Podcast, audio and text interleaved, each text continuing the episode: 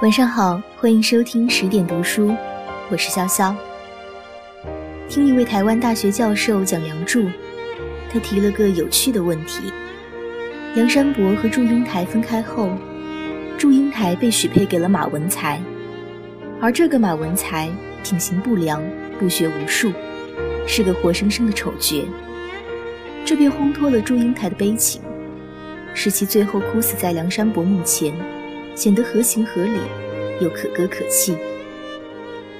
可是，如果马文才是个优秀的好人呢？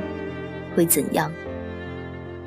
我顺着他的思路想下去：假如马文才是唐伯虎，有才有貌，有理想有抱负，是一代女性心中高不可攀的男神，那么祝英台当作何选择？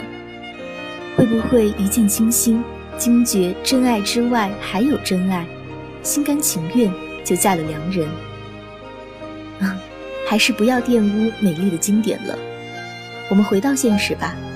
其实《梁祝》的故事，如果去掉女扮男装和裂缝化蝶的桥段，跟现实完全是一个次元。这样的故事，它有可能在我们身边发生：男女二人彼此有情、暗恋或相恋。由于某种原因，一方离开，有了新感情、新生活，而后另一方重现，纠结由此开始。这故事通常有两种的结局：一是两人发现彼此是真爱，旧情复燃，幸福快乐的生活在一起；另一种是旧情敌不过新爱，一方继续幸福快乐的跟新人生活在一起，留下另一方兀自怨尤。怨什么呢？肯定是怨对方薄情，怨自己当年没把握机会，怨老天给了姻缘却不给结果。于是世间开始流传“错的时间遇到对的人，有情人难成眷属”之类的哀叹。其实都错了。以上这些都不是导致你们最后没有在一起的决定因素。真正重要的原因是，你可能不愿意承认。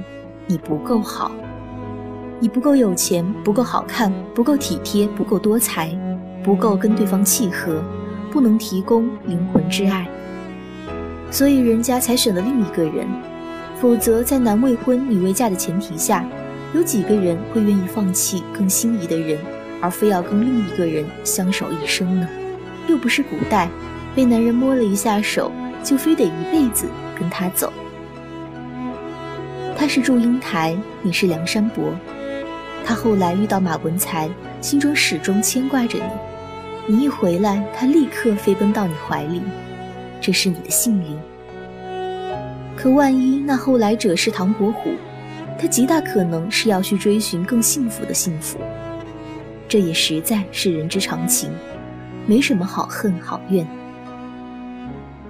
或者你是马文才。本来要跟祝英台相携终老，却忽然杀出个唐伯虎，二话不说就把你的英台收了去，这确实令人烦恼愤懑。但也同样没什么好抱怨，谁让你不是唐伯虎？所以没什么好说的，接受现实，努力修炼自己就是了。若能痛苦之下憋出一股猛劲儿，一举练出一身胜过唐伯虎的本事。那是你的造化，到时候能不能得到祝英台就不再是问题，会有许多像她一样美好的姑娘盈盈绕着你飞舞。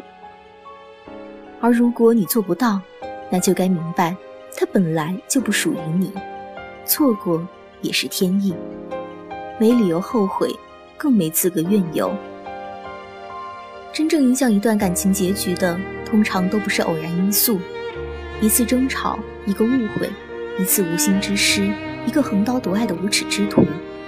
尽管看起来的确是这些事情导致了你的爱情崩盘，而事实上，那背后的真正原因一定是你不够好，他不够爱，你们的感情分量太轻，你对他的引力太小，才会轻易被一件小事冲散。否则，争吵过后，误会过后。你们一定还会重归于好，因为对方舍不得你。人都不傻的，所有的舍得、狠心、绝情，一定都有充分的理由。人面对失败的感情，总忍不住去找些华而不实的借口，继而沉浸其中，认为真的是那么回事。因为承认自己不够好，实在痛苦而艰难。可是不承认，就难免怨天尤人；不去修正自我，既无法从这段关系里解脱，也不能从痛苦中得到成长。逃避有时候会害了一个人，反正都是苦。不如就直面血淋淋的现实，告诉自己：是的，我不够好，但我要让自己更好。最后的最后，能拯救你的，一定是你的好。这篇文章结束了，感谢作者李月亮，感谢收听十点读书，我是潇潇，晚安，祝你好梦。